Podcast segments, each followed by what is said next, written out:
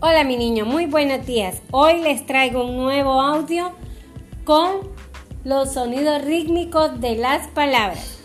Yo tengo acá un vaso y una cucharilla. Con ellos voy a realizar el sonido rítmico de las palabras con la vocal O que ya les envié.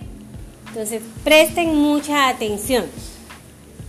Oso, oído olla, orangután, ocho, hola, ojo, oveja.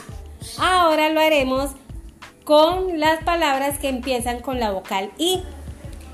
Iglesia, imán, iguana, indio, isla Muy bien, mis queridos estudiantes, ustedes van a buscar en su casa objetos que tengan sonoros para que puedan realizar esta actividad y le envíen el videito a su maestra. Y así aprenderemos cuántas letras tiene cada palabra, cuántas sílabas y cómo pueden sonar cuando las leemos. ¡Chao!